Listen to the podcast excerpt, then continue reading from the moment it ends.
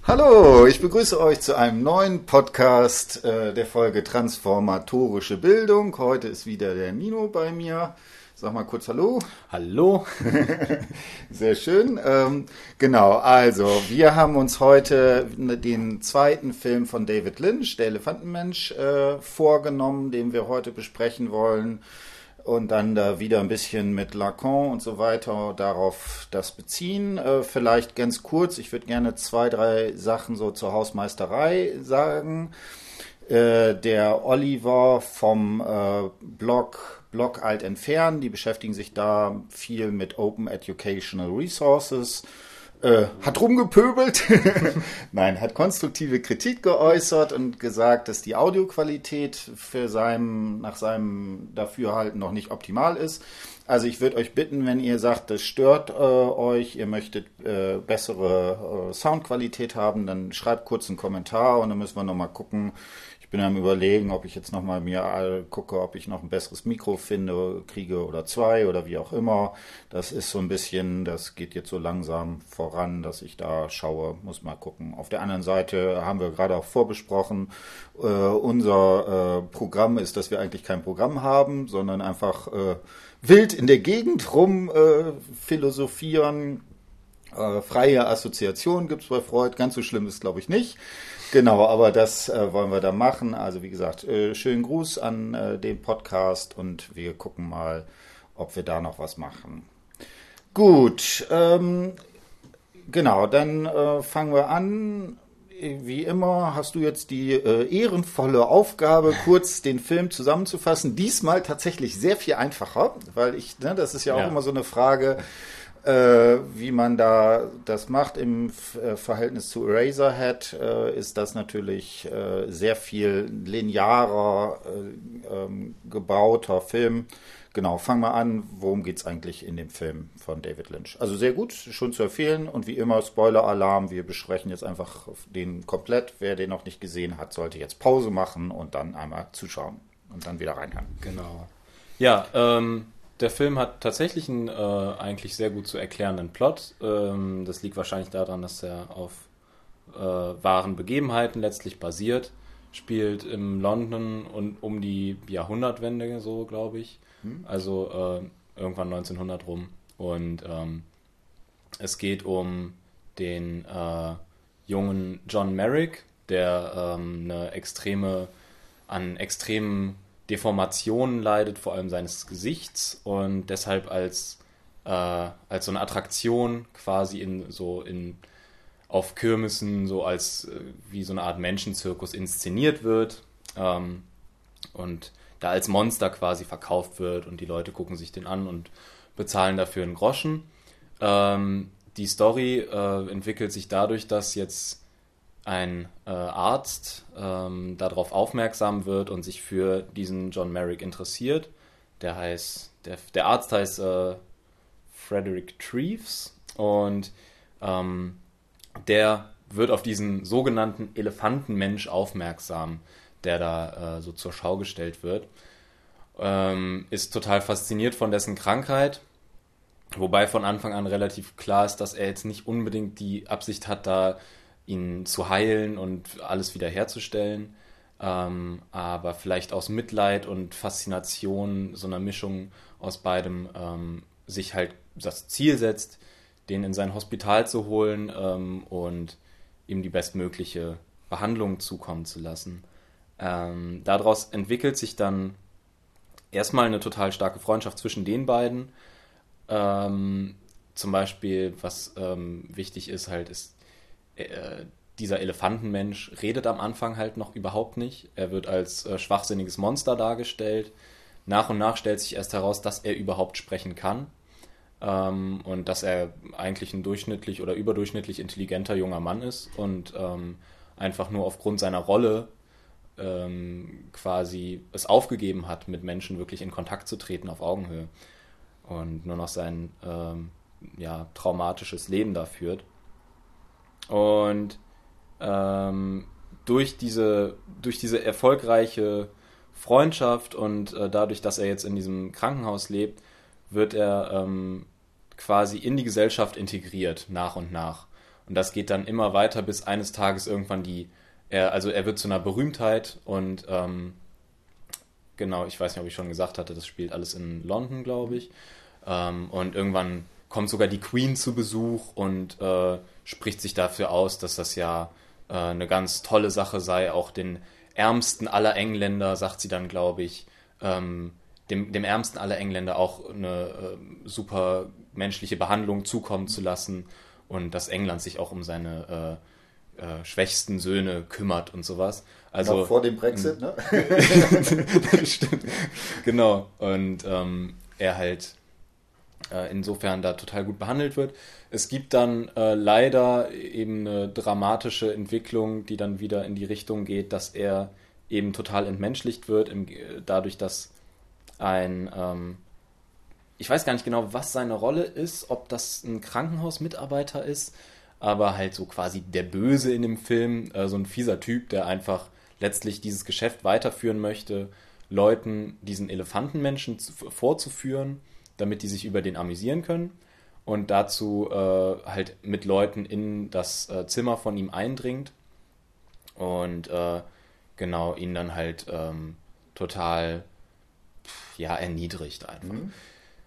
Das ähm, passiert nur einmal sichtbar, aber es wird so ein bisschen angedeutet, dass es wohl mehrmals gewesen sei. Äh, das weiß man nicht ganz genau. Und ähm, da wird eben ähm, John Merrick wieder total in seine, in sein, ähm, ja, in sein unmenschliches Ich quasi mhm. wieder einge, äh, reingetriggert und ähm, ist völlig verzweifelt. Und schließlich endet es aber eigentlich alles ganz gut und ähm, es wird nur noch klar, irgendwann, er wird nicht mehr allzu lange leben. Mhm.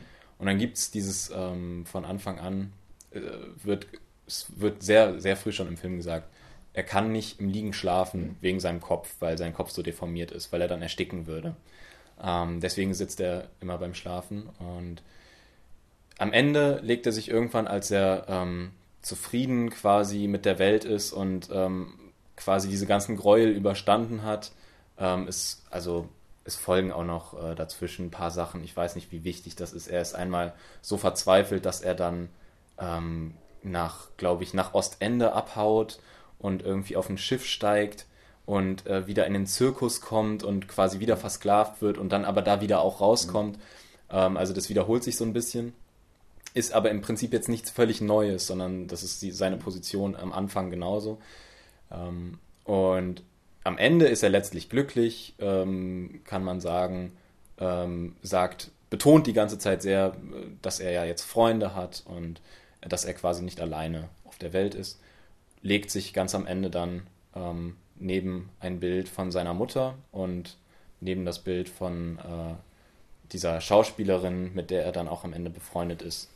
Ähm, diese beiden Bilder stehen dann bei ihm auf dem Nachttisch und er legt sich daneben, legt alle Kissen weg und legt sich ganz gerade hin wie alle anderen Leute zum Schlafen und damit ist klar, mhm. dass er sterben wird und dass er das auch freiwillig mhm. quasi tut, bevor dann die Krankheit ihn quasi ihm dazu vorkommt. Ja, das ist so der Plot zusammengefasst. Ähm, genau. Hm, ich kann eigentlich einfach mal so vielleicht ein bisschen äh, reinplaudern jetzt, was äh, meine Empfindungen waren quasi hm, gut, während ja. des Films. Also mein äh, man kann halt super gut folgen, es ist sehr emotional, es ist sogar, ich glaube, der Film wurde auch teilweise dafür kritisiert, dass es fast zu sentimental ja. und äh, zu kitschig ist mhm. quasi, ne? Und ähm, aber das führt halt dazu, dass man da quasi sich emotional ganz gut reinfindet. Und das zentrale Schicksal, was da einfach dargestellt wird, ist eben dieses, dass ein extrem, ja, extrem gepeinigter, extrem unglücklicher Mensch ähm, dort versucht, sein Leben zu führen, beziehungsweise teilweise ist nicht so ganz versucht, sondern irgendwie nur, ja, äh, er lebt kaum mehr, sondern er lässt sich nur noch so treiben irgendwie im, in seinem Schicksal und übernimmt kaum mehr irgendwie Kontrolle, er wehrt sich kaum dagegen, was passiert.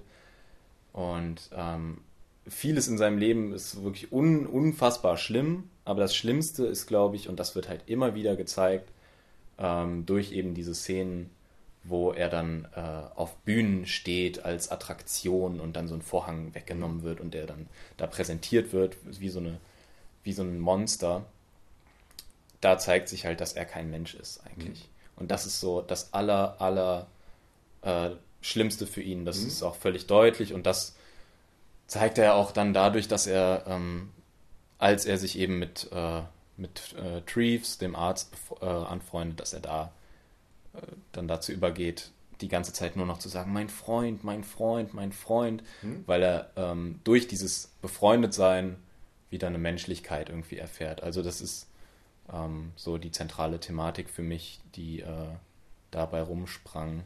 Dieses, was, was ist überhaupt noch ein Mensch und mhm. wie, wie weit kann er das überhaupt auch selbst beeinflussen, ob er noch als Mensch betrachtet wird oder ob die Leute nur sagen, du bist doch eine ekelhafte Bestie mhm. und du bist sogar für den Jahrmarkt zu schlimm und siehst zu grauenhaft aus, mhm. als dass man dich ausstellen kann. Ja, und trotzdem endet es ja glücklich. Also es ist so ein, so eine, ein Achterbahn der Gefühle zwischen extrem mhm. verzweifelten ähm, Episoden und dann wieder Hoffnung und Trost. Also mhm. Genau, dann äh, würde ich sagen, bevor wir jetzt so ein bisschen sozusagen auch so anfangen, vielleicht ein paar Theoriefragmente zu machen, sag mal mal zwei, drei Sätze. Was würdest du sagen, wo, wenn du jetzt Eraserhead und den Film vergleichen würdest? Ne? Weil einerseits ist natürlich, ne, wir haben schon über die, die Erzählstruktur äh, gesprochen. Äh, Ne, der eine Film jetzt, äh, der Elefantenmensch, sehr, sehr klassisch erzählt, wirklich so mit Anfang, Mitte, Ende, so eine Problematik, die da durchgeht. Äh, ne, ähm, Eraserhead äh, funktioniert offensichtlich ganz anders, eher so assoziativ, traumhaft, verdichtete Bilder und so weiter. Äh, wo würdest du sagen, wo sind Unterschiede oder wo sind Ähnlichkeiten für dich? Ähm, also genau, der Unterschied der total ins Auge springt, den hast du ja quasi schon genannt. Das ist das Plothafte, hm. das du beim bei Eraserhead überhaupt nicht hast, sondern ähm, da eben, wie du sagst, ein, nicht, nicht eine Erzählung in dem Sinne geboten wird von äh, Ereignis A folgt auf Ereignis B und so weiter, sondern ähm, einfach viele verschiedene Eindrücke irgendwie gewonnen werden, die du dann selbst zusammensetzen musst. Mhm. Dagegen ist im, beim Elefantenmensch eben kein einziger Schnitt irgendwie lässt Fragen offen oder mhm. sowas, ne? Sondern äh, eigentlich ist immer klar, was folgt. Es kommen ab und zu kommen Traumszenen. Mhm. Also am Anfang ist, ähm, äh, ist das Gesicht seiner Mutter zu sehen. Es ist ähm, sehr oft sind so äh, genau so ödipal angehauchte äh, Geschichten da drin zu erkennen. Er ist am Anfang halt ähm, wird, glaube ich, wirklich nur aus seiner Sicht. Er wird selbst noch überhaupt nicht gezeigt, ja ganz lange im Film. Mhm. Ähm, oder immer nur verhüllt. Aber was ganz am Anfang eben zu, im Intro schon gezeigt wird, ist das Gesicht seiner Mutter und ein Elefant, der seine Mutter niedertrampelt. Das ist dieser Traum, der ihn immer wieder heimsucht mhm. quasi. Ähm, und das kommt auch immer wieder. Aber ansonsten ist da ähm, eigentlich genau so eine klare Erzählstruktur. Und was auch ja dadurch äh, sich verändert, ist, dass du eine äh, Identifikation überhaupt herstellst als Zuschauer. Mhm. Also bei, ähm, bei Eraserhead ist das halt so ab, keine Ahnung, ab der zweiten Sekunde des Films merkst du, aha, ich bin als Zuschauer irgendwie der entscheidendste Teil des Films. Mhm. So. Ja, okay. Oh, Finde ich. Also da ist es direkt so, aha, okay, verstanden. Mhm. Und beim, äh, beim Elefantenmenschen ist es äh, so, dass du sagst, pff, ach, ich als Zuschauer nehme da halt, halt, jetzt nicht die entscheidende Rolle ein, sondern der Film funktioniert auch so und äh, weil der Plot so klar ist und mhm. nicht zu, zusammengereimt werden muss von mir.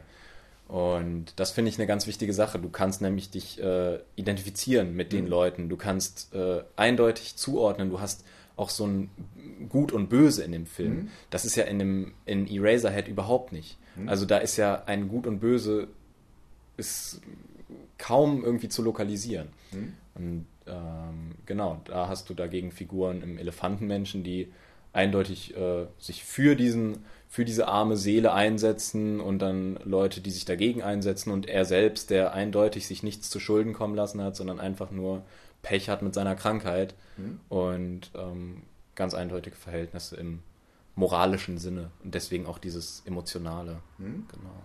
Genau, also der, ne, das ist äh, der Unterschied. Ich sage nochmal zwei, drei Sätze, wo ich, wo, was ich interessant finde, was vielleicht ähnlich ist. Und zwar erstmal ist es sozusagen Schwarz-Weiß-Film. Mhm. Ne, das, was eine sehr starke, dieses Ästhetische, wie das äh, gefilmt ist, ist dabei. Ähm, dann würde ich sagen, das ist, dass da so ein paar Motive da drin sind, die vielleicht ähnlich sind. Und du hast jetzt ganz, ich finde diese Szene ganz zu Anfang auch total entscheidend, weil das ist vielleicht sowas wie, was so einen phantasmatischen Raum ausmacht. Ich habe das tatsächlich so gelesen oder angedeutet. Ähm, ne, du hast jetzt gesagt, niedergetrampelt, dass das quasi eine, in Anführungsstrichen, Vergewaltigung von dem Elefanten ist. Also, mhm. dass er irgendwie ein Hybridwesen ist, was aus Mensch und Elefant sich sozusagen zusammenzieht. Äh, ne? Und als ja. dieses als Phantasma sozusagen da inszeniert wird, also ich glaube, im Film ist relativ klar, dass es dass das nicht so ist und dass auch der Arzt nicht davon ausgeht, sondern dass es eher Deformationen sind. Aber die, die ganze Zeit spielt das ja damit, dass, ne, wenn man jetzt sagt, ist er eher Elefant oder eher Mensch oder sowas, dass das sozusagen da zwischendrin ist. Ja. Und ähm, ich hatte so mir gefragt, ist vielleicht die, dieses Motiv des Elefantenmenschen so ein bisschen wie das Baby im, mhm. äh, in Eraserhead, was ja auch so ganz merkwürdig, so merkwürdiges ja. Ding ist, alles andere oder vieles andere ist zumindest halbwegs so realistisch, wo man dann ja. sagen könnte, okay, aber das fällt sozusagen völlig raus. Ne? Und da würde ich ja. sagen, ist für mich so ein bisschen die Ähnlichkeit, dass auf der einen Seite, also ne, es ist, ist deutlich in ein realistischeres äh, Umfeld ne, oder in die nach Lacan die Realität, nicht das Reale, die Realität mhm. versetzt, aber ein ein Motiv, ein Ding, ein Objekt. Ne? Der Elefantenmensch, der fällt sozusagen raus. Und da wäre für mich so ein bisschen so die Anknüpf der Anknüpfungspunkt dabei. Ja, das stimmt. Mit dem Unterschied nur, dass halt das Baby niemals die Chance hat, Mensch zu werden, finde ich. Ja? Also da ist von Anfang an klar, dass das dass, dass einfach nur, was auch immer es ist, es ist mhm. kein Mensch. Und beim Elefantenmenschen, das ja umgekehrt so läuft, dass er es durch diesen Namen quasi, mhm. also es lässt sich quasi vermuten, dass, sein, äh, dass seine Benennung als Elefantenmensch ähm, oder seine Anrufung, wenn man so will, dass die bewirkt, dass er dann diese Träume auch hat und mhm. dass er plötzlich von seiner Mutter träumt, die da von einem Elefanten, ob es jetzt wirklich vergewaltigt ist oder was, mhm. was weiß ich, aber dass dieser merkwürdige Traum, wo seine Mutter schreit und irgendein mhm. Elefant rumtrötet, mhm. ähm, dass er diesen Traum hat, weil an sich er sieht ja auch wirklich nicht nach einem Elefanten aus. Mhm. Er hat einfach eine Deformation, er hat halt komische Auswüchse am, mhm. am, ganzen Körper, aber mit Elefanten hat das ja überhaupt nichts zu tun eigentlich. Mhm. Das ist eher durch ähm, Sprache zu erklären. Also es geht den, den anderen Weg quasi, mhm. dass, mir, dass man von der Sprache aus hm? auf das Wesen geht und äh, im, im Fall von Eraserhead dieses Baby eben von Anfang an kein wirkliches Baby ist hm? äh, und man dann erst von dem Ding, was man da vor sich hat, irgendwie versucht, das in der sprachlichen Ebene hm? überhaupt zu bezeichnen und merkt, das, ist das jetzt ein Hühnchen oder ein Baby? Oder? Ja, irgendwie. Genau. So. Genau, äh, das finde ich schon sehr spannend. Ne? Da würde ich jetzt so, ich habe so zwei Lektürespuren. Vielleicht hast du noch, also das eine wäre die ganze Blickthematik und das mhm. andere wäre äh, das, was bei Lacan im Fall der Schwester Papin die wörtlich genommene Metapher ist. Ne, und also vielleicht ganz kurz, das ist eben ein Fall, zwei Schwestern äh, in äh, Frankreich, äh, ist eine reelle Geschichte, die Lacan in den 1930er Jahren in einem sehr kurzen Text, der auch in einer surrealistischen Zeitung erschienen ist, äh, besprochen hat. Und äh, diese reißen den Hausherrinnen, also ne, eine Frau und deren Tochter sozusagen bei lebendigem Leibe, die Augen aus dem Leib. Und da sagt Lacan, das ist sozusagen etwas Typisches für psychotische äh, Sachen, dass hier nämlich ein etwas, was zunächst rein auf signifikanten Ebene ist, ne, also dieses ne, Augen, den Augen ausreißen oder was, hier wörtlich genommen wird.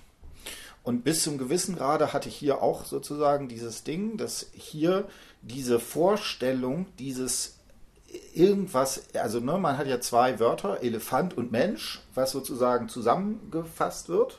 Mhm. Und das wird jetzt plötzlich wörtlich genommen.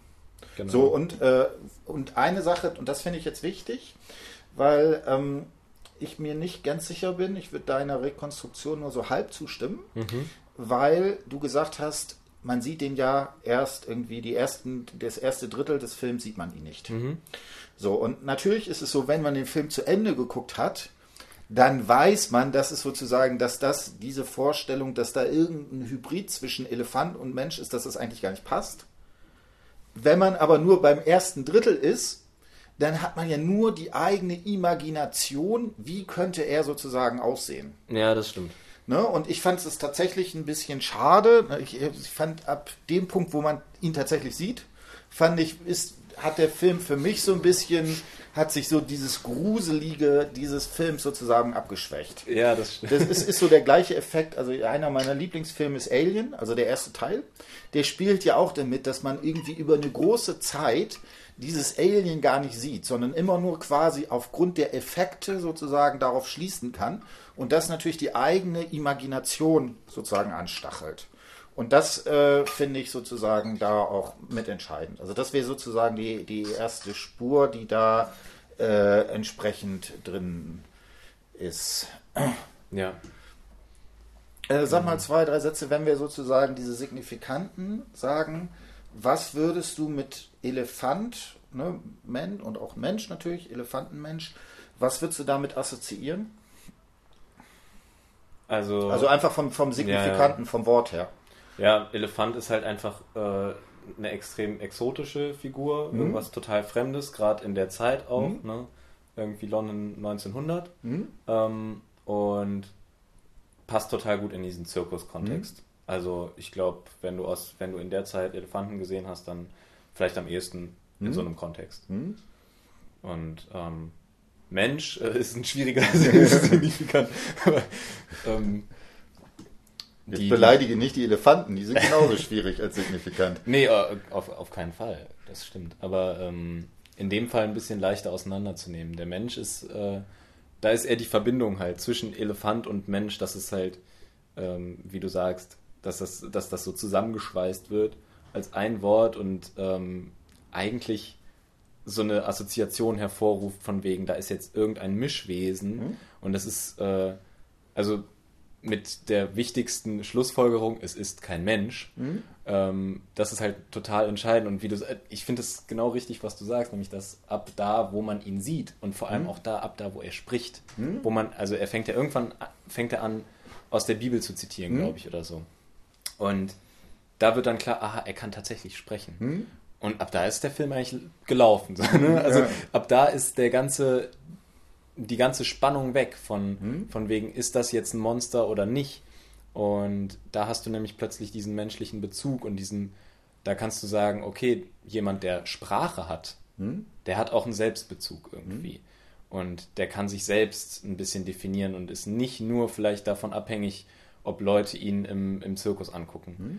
Und davor ist es halt nicht so. Mhm. Davor ist es so, dass er nur wirklich röchelt, hm? angeguckt wird, dann wieder in seiner dunklen Höhle verschwindet und hm? weggesperrt wird und äh, das ist es. Hm. Und da finde ich es total interessant, weil eben da ähm, dieser psychotische Moment von äh, ich verliere mein, mein äh, Verhältnis zu mir selbst mhm. und mein Verhältnis zur Sprache auch und kann gar nicht mehr damit umgehen, dass Augen ausreißen einfach nur ein Sprichwort mhm. ist, sondern ich mache das wirklich, genauso wie ich träume von irgendwelchen Elefanten, weil mich Leute als mhm. Elefantenmensch bezeichnen, mhm.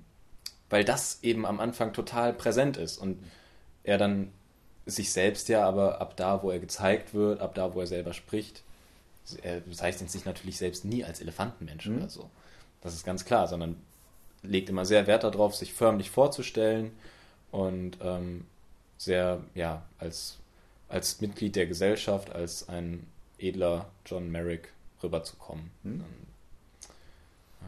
Genau, also ich habe da vielleicht noch zwei so Assoziationen. Eine Sache, die ich extrem spannend finde, also tatsächlich war es Ne, du hast jetzt irgendwie Zirkus gesagt, ne, wo das als Ort, wo man dann sozusagen die größte Attraktion, das größte Tier, was auf dem Land lebt, eben der Elefant, der sozusagen da ist. Was ich noch hochgradig spannend finde, ist äh, tatsächlich äh, ist es so, ich habe eine relativ nah in Hamburg äh, am Hagenbecker Tierpark gewohnt, ne, mhm. eine Zeit lang. Und äh, da ähm, gibt es tatsächlich, glaube ich, bis, bis in die 1920er Jahre sind da Menschen, also afrikanischer Herkunft, mhm. ausgestellt worden. Mhm.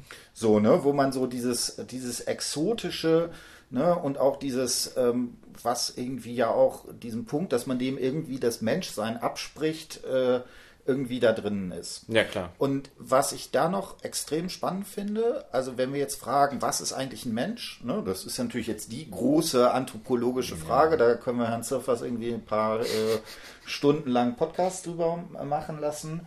Ähm, bei Lacan gibt es eine Formulierung, dass er sagt, der Mensch ist ein Palettre, ein Sprechsein. Also das heißt, ah, wir, sind, okay. wir sind als Menschen in einer fundamentalen Art und Weise dadurch Mensch, dass wir sprechen können, dass wir eine Geschichte haben, die wir uns selber erzählen können. Also ich fand das sehr schön. Ich habe einen Podcast gemacht, äh, ich weiß, glaube ich, zu Widerfahrenes. Äh, und da war eine Formulierung, die, auf die wir gekommen sind, äh, Menschsein heißt, eine Geschichte zu haben. Mhm. So, und genau das ist, finde ich, interessant, wenn du da sagst, okay, in dem Moment, wo er anfängt zu sprechen, ist sozusagen diese Hybridkonstruktion, dass man das nicht äh, auflösen kann, quasi vorbei. Dann ist ja. sozusagen klar, da haben wir die, die, diese strenge Möglichkeit zu sagen, okay, damit ist für uns logisch, dass er äh, entsprechend äh, ja, reden kann. Ja. Ähm, hast du, weißt du eigentlich, äh, ich weiß es nämlich nicht mehr, und das ist wieder das Interessante, diese Nachträglichkeit, die da ja beim Film äh, schauen ist. Weißt du, an welcher Szene man ihn das erste Mal sieht? Ähm, ist das, äh, als er den befreit und da sozusagen in den äh, Zirkus nach unten geht? Oder? Nee, da sieht man ihn noch nicht. Okay. Ähm, also er, er, befreit ihn ja, er kauft ihn quasi hm, frei. Genau, ja. Und ähm, dann wird er in, ins Krankenhaus gebracht. Ja. Und ich glaube, ähm, dann relativ bald im Krankenhaus. Also er steht dann an der Rezeption und stinkt wohl unglaublich ja. und äh, alle wenden sich halt von ihm ja. ab und wird dann auf die Quarantänestation gebracht. Hm? Und dort kann er sich halt zum ersten Mal irgendwie in, in sein Bett setzen und ähm, da wird dann, als glaube ich der Arzt dann ihn nochmal besuchen kommt und nochmal schaut, hm? wie geht's ihm denn jetzt, da wird er glaube ich dann zum ersten Mal hm? gezeigt. Hm? Ähm, aber erst genau in diesem gesicherten Kontext und mhm. ja. Genau, also ich würde jetzt sozusagen nochmal meine zweite Lesespur machen. Äh, ne, und das ist ja immer die Fragestellung, gerade diese Lacanischen oder auch psychoanalytischen Begrifflichkeiten, die sind ja immer so sehr, sehr komisch. Ne? Also wenn er dann von Phallus und so ein Objekt A und so weiter redet. Mhm. Und deswegen ist für mich eigentlich immer wichtig, dass man äh, gerade mit Sachen erstmal mit ganz konkreten Sachen anfängt. Also was weiß ich, ne? Black Swan, da guckt man dann an, wo sind da Spiegel drin und dann stellt man plötzlich fest, dass nahezu in jedem äh, äh, in jeder Einstellung sowas wie ein Spiegel ist. Ja. Hier würde ich tatsächlich über den freudschen Begriff der Schaulust gehen. Was ist Schaulust? Es ist erstmal ganz platt.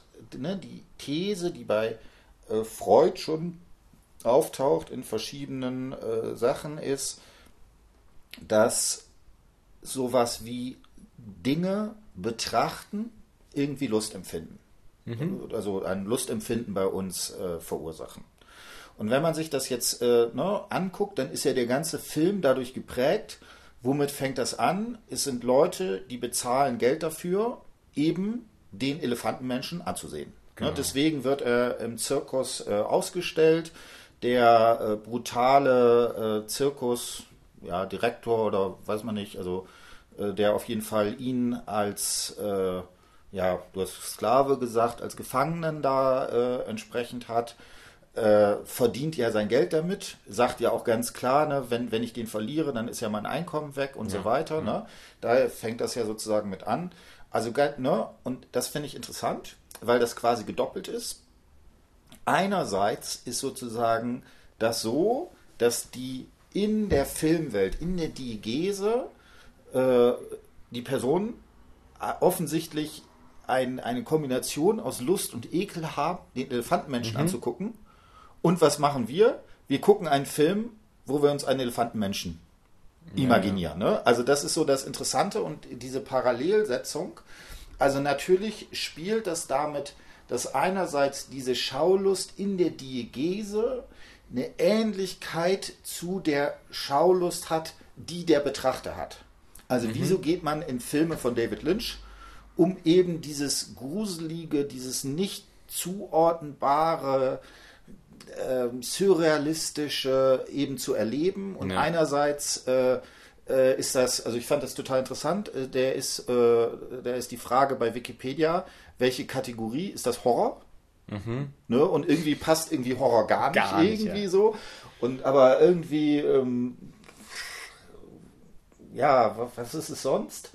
Äh, und das macht ja gerade die, die, das äh, aus, was uns Filme von David Lynch irgendwie interessant macht zu betrachten. Ja. Genau. Vielleicht soweit? Ja, ähm, genau, jetzt musst ich, du was ich, Schlaues ich, sagen. Ich, weiß ehrlich gesagt nicht, ob ich da mitgehen würde, okay. ob ich wirklich sagen würde, man kann das parallel setzen, ähm, dass wir uns quasi den Film als Schaulustiger angucken und wiederum im Film die, äh, die Leute im, auf der Kirmes oder so da sich ihn als Schaulustige reinziehen. Wie, du willst mir jetzt widersprechen oder was? Äh, ja, ich, ich werde jetzt. Hast du zu viele gute Noten gekriegt? was ist das denn? ja, Hausarbeit ist jetzt vorbei. Genau. Jetzt kann ich es mir rausnehmen. Ähm, ja? Ich glaube, es ist, es ist leicht unterschiedlich, weil ähm, da eben diese entscheidende, ich weiß, ich wiederhole mich langsam, aber die, äh, die entscheidende Rolle dieser Figuren, die da ähm, ihn eben immer anschauen, hm? Das sind ja nie oder es sind selten definierte Charaktere. Es sind halt im Fall des Arztes oder so, ist das dann sein Freund oder so, der ihn als Freund betrachtet mhm. quasi oder erst auch als Patienten. Aber meistens sind es eher so undefinierte Menschenmengen. Mhm. Einmal ist es äh, natürlich im Zirkus, aber es wird ja zum Beispiel auch, als er dann ins Krankenhaus kommt, wird er im Krankenhaus vorgeführt mhm. in einer Vorlesung von diesem mhm. Arzt, genau, der ja. ihn dann vor allen Leuten zeigt. Ähm, und auch dort wird er noch nicht gezeigt, sondern nur, äh, also wir als Zuschauer sehen nur so einen Schatten davon. Aber es sind immer so anonymisierte ähm, Menschenmengen, die einfach nur da sind, damit überhaupt jemand mhm. ihn anschaut, quasi. Mhm die letztlich so eine Rolle haben, in meinen Augen, dass sie ihm sein Menschsein entziehen können, indem sie eben auf ihn herabblicken. Mhm. In dem Hörsaal ist das ganz klar, ne? die gucken ihn alle an und sind, boah, das ist aber ein interessanter medizinischer Fall. Mhm. Äh, im, im, Im Zirkus ist das genauso, da ist es auch dieses, aha, äh, da vorne auf der Bühne, das ist echt ein ekelhaftes Monster. Ähm, und eigentlich, es wird auch nie großartig was dazu gesagt. Es ist immer nur so, uh, so mhm. man hört irgendwie, dass die am Raunen sind und mhm. mehr aber auch nicht. Und da, damit wird ja übrigens auch äh, sehr interessant am Ende gebrochen. Also mhm. er geht am Ende, ähm, das ist eine der letzten Szenen sogar, geht er mit seinen Freunden dann ins Theater, mit mhm. seinen neu gewonnenen ähm, und schaut sich eben im Theater ein Stück an, in dem Menschen sich als Tiere verkleiden und sich mhm. bewusst entmenschlichen sozusagen. Mhm. Ne? Und er dann derjenige ist, der auf der Tribüne sitzt. Und da, auch da dreht sich wieder die, äh, die Menschenmenge dann zu ihm, als er angesagt wird, als mhm. übrigens hier im Theater befindet sich auch äh, der berühmte John Merrick, bla bla, Ehrengast und sonst mhm. was. Und dann äh, wird ihm applaudiert, aber auch eben nur von so einer anonymen Menge irgendwie. Mhm. Und die hat nie, die hat immer nur diese Rolle, ihm zu sagen, ist er ein Mensch oder ist er das nicht? Mhm. Und das ist insofern, die Menge ist gar kein, die Menge ist kein Subjekt. Und das würde ich so als entscheidenden Punkt dem entgegensetzen, dass wir, wenn wir den Film anschauen, quasi die, ähm, die Möglichkeit besitzen, darüber zu reflektieren, darüber zu reden, äh, die Sprache dazu haben. Und ähm, das kommt im Film eigentlich nie vor. Ich, oder glaube ich. Also ich mhm. glaube, die überschreiten nie die Grenze äh, zum ähm, finden wir das jetzt noch ekelhaft oder nicht, sondern es ist immer die Menschenmenge ist als ein einziges zusammengefasst, zeigt eine Reaktion völlig unreflektiert, weil es ihr so vorgeführt wird. Mhm. Weil entweder jemand sagt, applaudieren Sie mal für den Ehrengast, oder weil jemand sagt, hier äh, gucken Sie sich mal den Elefantenmenschen an und geben Sie einen Groschen dafür.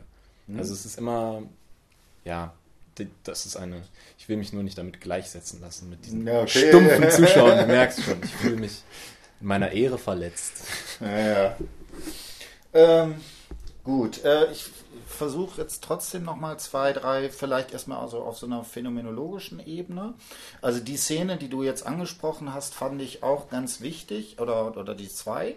Also das erste ist ja, wo er in den Zirkus geht. Und was ich da so spannend finde, ist, man sieht sozusagen das Entsetzen in den Gesichtern der Leute, die sozusagen da rauskommen. Ne? Mhm. Also eine Frau, die irgendwie völlig aufgelöst weint, sagt, wie schrecklich, wie schrecklich, ja. glaube ich. Und ähm, man, also der, der Blick ist ein vermittelter. Was wir mhm. sehen, ist nicht das Objekt. Was sozusagen, dieses Objekt ist nur als signifikant erstmal da, Elefantenmensch. Und was wir sehen, ist das Sehen der anderen Person. Ja. Also, und, ne, und dass wir schließen sozusagen aufgrund von den Reaktionen der anderen Personen auf das, was die sozusagen gesehen haben. Und das ist ja genau äh, gleich mit, und das fand ich auch extrem interessant, wie diese Szene sozusagen da äh, gezeigt wird. Ähm, man hat die, dieses klassische, so ein, so ein Vorlesungssaal irgendwie mit so einer so ganz äh, frontal, ne, die sitzen da, das geht so nach oben in so einem Kreis förmige Sache. Ne? Er wird, kommt rein in, in, so, in so einem Kasten, der ganz mit weißem Tuch äh, ähm, umspannt ist. Und man sieht jetzt, ne, dieser, der wird aufgemacht, aber wir als, also die Kamera und wir als diejenigen, die ja durch die Kamera die Welt sozusagen uns erschließen, sehen von hinten nur diese weiße, weiße Fläche, die interessanterweise könnte man auch sagen, die Leinwand. Mhm. Und auf dieser Leinwand sieht man einen Schatten, der sich sozusagen zeigt, und wir sehen die Reaktionen der Personen, die sozusagen ja. da entsprechend drauf sind. Und ähm,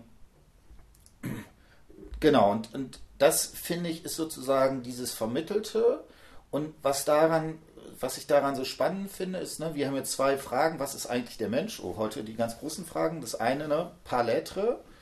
Und das andere wär, wäre, wir werden zum Menschen im Blick des anderen. Oder eben werden zum entmenschlicht im Blick des anderen, könnte man sozusagen da auch sagen. Ja.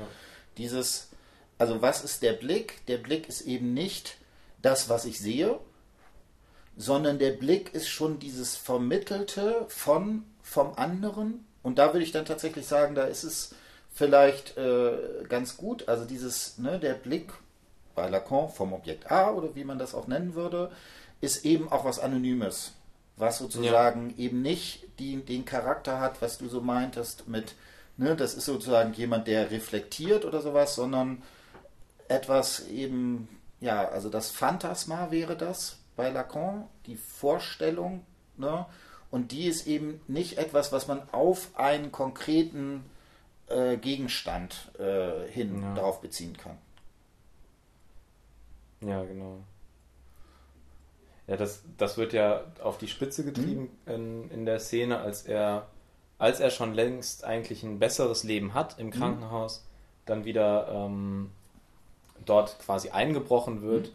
von ähm, diesem, diesem Typen, der sich da äh, wieder versucht, dadurch irgendwie Nebenverdienst äh, mhm. zu organisieren, indem er Leuten quasi diesen Anblick verschafft und das dann total eskaliert. Mhm. Und ähm, der Höhepunkt der Eskalation ist ja tatsächlich, dass sie irgendwann ähm, nimmt dieser böse Typ halt einen Spiegel von der Wand oder sonst. Nee, mhm. noch nicht mal von. Genau.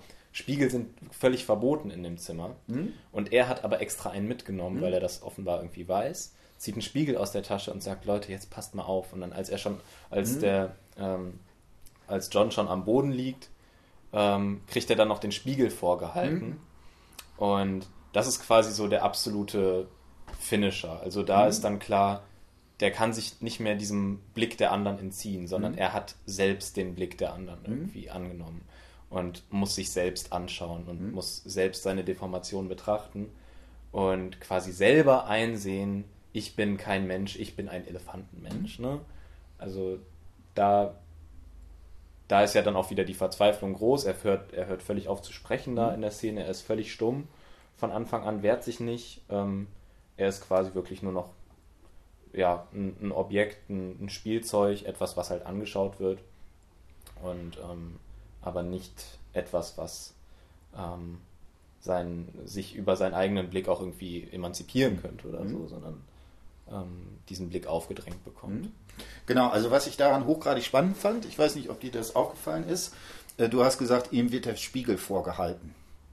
Ne? Und das ganz offensichtlich, ne, auch hier wieder die wörtlich genommene Metapher. Ja. Ne? Also einerseits würde man ja sagen, also ist es natürlich wirklich, ne, dieses, ihm wird tatsächlich ein Gegenstand, der Spiegel vorgehalten und andererseits damit wird ihm genau die eigene, ne, also dieses, was wir zunächst nur als vermitteltes über die Position der anderen haben, wird jetzt sozusagen, wird jetzt tatsächlich gespiegelt. Ja. So, ich würde eine Sache noch kurz machen. Die Frage ist, ist das jetzt der Blick? Und da würde ich mich stark gegen verwehren, sondern okay. würde, würde sagen, genau das ist, was Lacan vielleicht das Schauen oder sowas bezeichnet, was den Blick gerade ver, äh, ähm, ja, verhindert oder zerstört oder sowas in die Richtung. Ich muss jetzt ein bisschen ausholen. Du guckst, er guckt äh, kritisch. sowas hier. Also, ähm, nochmal ganz kurz. Ähm, wenn man sich diese ganze Fra Thematik des Blicks irgendwie anguckt, ähm, dann gibt es diese berühmte Szene, die wirklich auch toll zu lesen ist bei äh, äh, Das Sein und das Nichts von Sartre. Und äh, da beschreibt er folgende Situation. Ein Spanner, der sozusagen im Treppenhaus ist, durch den äh, Tür, äh, durch die Tür sozusagen guckt, durch das Schlüsselloch guckt. Und in dem Moment ist er sozusagen, schaut er, was weiß ich, eine nackte Frau, imaginieren wir uns jetzt. Und dann sagt, äh, das ist sozusagen Zeitphase 1. Und dann äh, thematisiert Sartre das, dass plötzlich diese Person ein äh, Knacken auf der Treppe hört, wo jetzt die, äh, wo jetzt der, ähm, ähm, also erstmal nur halluziniert wird, da könnte jetzt jemand sein. Und damit taucht, dreht sich das um, während er zunächst ein reines Auge ist, was schaut, ist er damit plötzlich im Blick des anderen. Und in diesem Blick des anderen wird das sozusagen entworfen. Und da ist das Interessante, dass, dass äh, mit Sartre, da gibt es ja den, das berühmte, die Hölle sind die anderen. Also in diesem von außen kommenden Blick ist man sozusagen da drin. Und ne, das wäre, äh, ne, und hier könnte man das in dieser äh, Situation genau äh, beschreiben. Bei Lacan, und der bezieht sich in dem Teil dann auch auf eine Lesart, die vorher von Merleau-Ponty ist, würde man aber genau das nicht als den Blick sehen, sondern wir sind fundamental immer schon von der Welt erblickt. Und hier mit dieser Szene, wo ihm sozusagen der Spiegel vorgehalten wird, das ist ja etwas, was sozusagen ihm in einer perversen Art und Weise sozusagen diesen Blick quasi entzieht. Ne, das ist also so ein bisschen so quer durch die Brust ins Auge äh, formuliert. Also genau da, wo wir schauen, wo er tatsächlich real in den Spiegel schaut, wird der Blick als ein in der Welt sein sozusagen ihm entzogen. Ist das ungefähr, hast du da, genau, kannst du, wenn du da nochmal... Ähm, ja, de, den letzten Satz habe ich wenigstens verstanden. Okay. Ähm, ja, das macht genau, genau, das macht total Sinn in, äh, für mich. Das ist, glaube ich, das, was ich eben versucht habe zu formulieren mhm. mit, ähm, er wird quasi seinem, seinem Menschsein auch so entrissen. Ne? Mhm. Ne?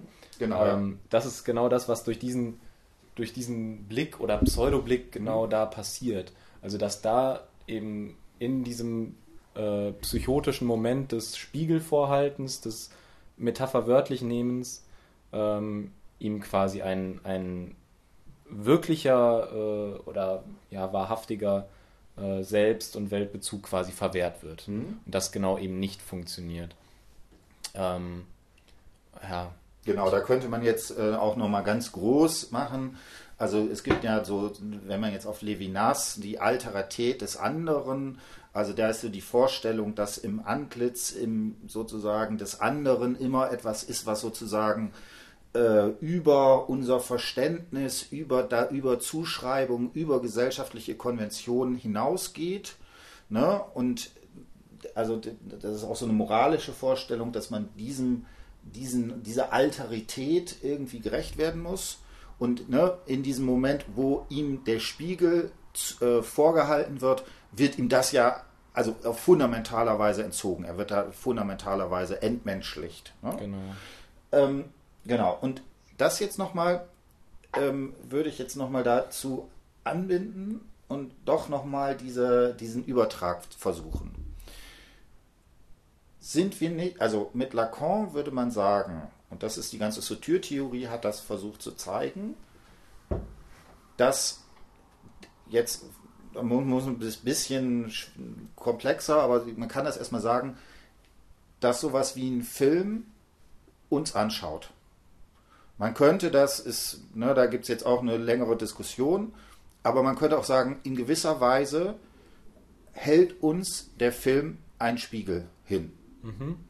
Ja, und äh, insofern würde ich da schon sagen, wieso funktioniert das als Film?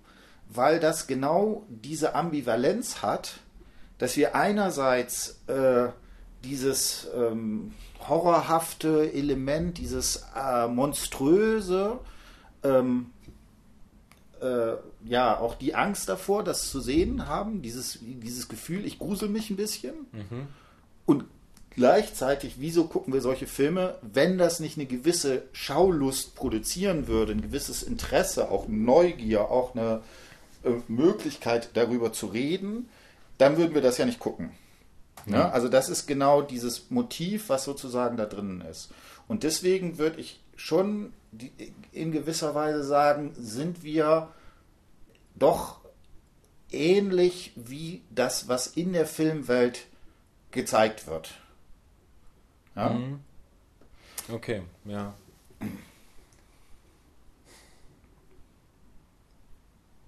Schwierige Sache. Okay.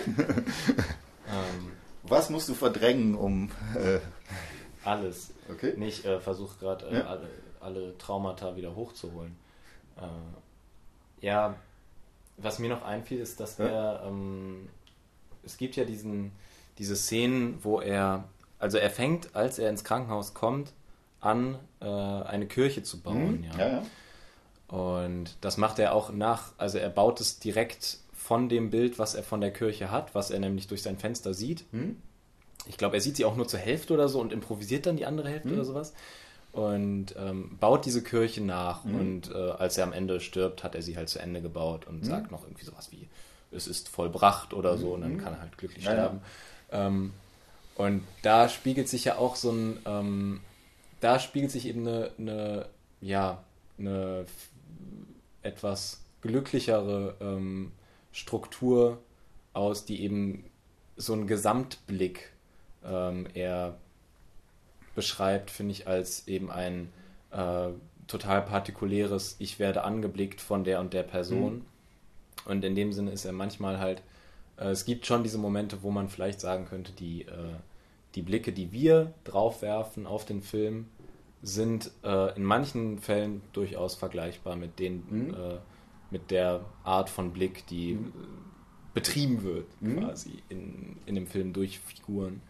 Ähm, in dem Fall dann durch ihn, wenn er da seine Kirche baut oder sowas. Ähm, nur was, ja, was mit der Schaulust, ähm, klar, total eindrücklich ist, ist, dass die, äh, dass die sowas so was äh, Negatives halt hat, ne? Und dieses, ich, mhm. ich möchte auch was, ich möchte was Schlimmes sehen. Mhm. Man schaut sich diesen Film auch an und weiß genau, da ist jemand irgendwie mit Deformation. Das ist jetzt keine Doku über irgendwie Korallenriffe, mhm. sondern sind halt unschöne Sachen zu sehen. Und deswegen guckt man es sich auch an. Ähm, und insofern, klar, mhm. kann man dir da schon recht geben. Hm? Also ich würde das jetzt auch nicht sagen, ich würde das jetzt nicht zu extrem sagen, dass sozusagen wir nur von diesem äh, Negativen geprägt sind. Also was ich sagen mhm. würde, was dagegen ist, wir haben ja eine ganz klare Identifikationsfigur. Ja. Dieser Arzt, der ja äh, vielleicht auch äh, durchaus äh, das macht, um sein, sich sozusagen beruflich weiterzukommen, aber auf der anderen Seite natürlich auch so ein Ideal eines empathisch, einer empathischen Person, die irgendwie sagt, diesem Leiden möchte ich irgendwas entgegensetzen. Ja. No, ne, und ich würde jetzt auf gar keinen Fall so weit gehen und sagen, wir, wir haben nur dieses perverse Objektivierende des Blicks, sondern dadurch, dass wir in dem Film auch die Möglichkeit haben, uns mit ihm identifizieren und Frage natürlich, schafft er das und so weiter, haben wir natürlich auch eine Position darauf, die das sozusagen entsprechend äh, äh, abschwächt oder sowas in die Richtung. Ja, ja. Das, das, ist natürlich auch da mit äh, da drin. Ne? Ja. Genau. So, jetzt äh, hast du Final Last Words, so äh, oder? Nee, äh, ich glaube, ähm, das ähm, lasse ich lieber alles so lose stehen. Das, ähm genau, also was ich auch sagen würde, ähm, jetzt sozusagen die, die finale Interpretation oder sowas wollen und können wir auch gar nicht liefern. Was ich aber schon jetzt auch nochmal im Gespräch extrem interessant finde, ist, wie viel man daraus ziehen kann, wenn man jetzt nur, wenn man jetzt rein, wenn man sagt, die ganze Psychoanalyse, das interessiert mich, sondern ich versuche nur erstmal phänomenologisch diese Blicke zu beschreiben, ne, mit dieser mhm. Frage, was ist, ne, die, ne, das fand ich jetzt nochmal sehr spannend. Also diese Kirche, das ist natürlich genau so ein, so ein emphatisches Moment, ne, wo man sagt, okay, da konstruiert er etwas, was sozusagen sich ne, dann auch seine Intelligenz und Menschlichkeit, worin sich das manifestiert oder sowas. Mhm. Ne, auch da ist wieder der Blick mit drin. Ne, mhm. Diese Frage mit den ganzen Szenen zu Anfang. Äh, ne, das, ne, das fand ich auch nochmal sehr schön, dass du gesagt hast, das war mir gar nicht mehr so in Erinnerung, diese Szene, dass er selber auch nochmal im Theater ist, wo das nochmal gespiegelt wird und so weiter. Ja. Und ähm, das ist mir also ganz wichtig, gerade bei diesen doch sehr, sehr abstrakten Theorien, dass man da, finde ich, sehr, sehr schön genau über diese Fragestellung äh, daran gehen kann. Und das Zweite, ne, dieses, dieses Motiv der wörtlich genommenen Metapher, auch dieses, dieses äh, eine Metapher im Sinne von Lacan immer von der Verdichtung, also zwei Signifikanten, mhm. die zusammengezogen werden. Ich glaube, wir hatten das beim letzten Mal schon über das äh, Familionäre. Mhm. Ne? Also wo, wo, familiär und Millionär, was zu einem Wort äh, äh, zusammengeführt wird. Hier dieses Elefantenmensch, was da zusammengeführt wird. Äh, ne? Auch Eraserhead hat ja eine, etwas funktioniert etwas anders, aber hat auch so eine merkwürdige, wo plötzlich diese diese Optik des Radiergummis irgendwie mit dem Kopf und den Sachen zusammengefasst wird. Also ich finde es immer ganz wichtig, bei diesen Sachen zunächst in eine Beschreibung zu kommen, die, wo man diese Theorie und diese Bereiche so verknüpfen kann. Und das, äh, wie gesagt, das ist meiner Ansicht nach, auch wenn man Hausarbeiten schreibt oder sowas, mit einer der schwierigsten Sachen. Und deswegen üben wir das. Und in diesem Sinne hoffe ich, da gab es eine Reihe von Anknüpfungspunkten und wie das so schön ist. Äh, man hat im Sprechen, gibt es eigentlich nie ein Ende und deswegen machen wir jetzt Schluss. Okay. Ciao. Tschüss.